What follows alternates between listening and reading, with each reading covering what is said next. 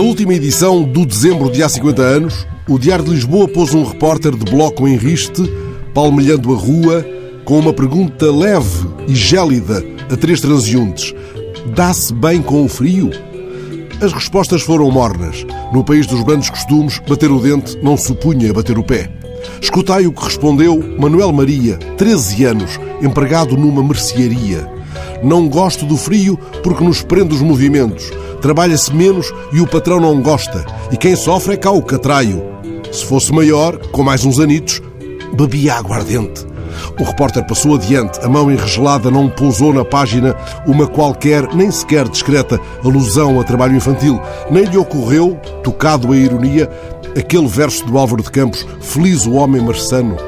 Apressado, interpelou Anabela, a menina de seis anos, aluna da primeira classe. Não se sabe se, passeando pela mão da mãe, se indo fazer um recado. A menina ditou o seu ditado com os finais em inho, como os empregados de balcão dos cafés, aviando torradinhas e cafezinhos. Ando sempre bem agasalhadinha.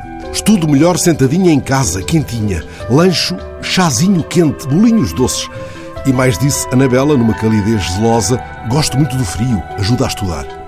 Imaginamos agora Eduardo Silva, empregado de comércio, também interpelado pelo repórter, respondendo em passo estugado: Nada há melhor do que o frio para uma pessoa trabalhar.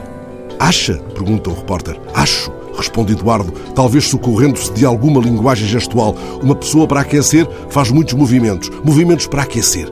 E assim trabalha-se mais, muito mais. Agora, no calor, é que não apetece mesmo nada. É uma molenguice.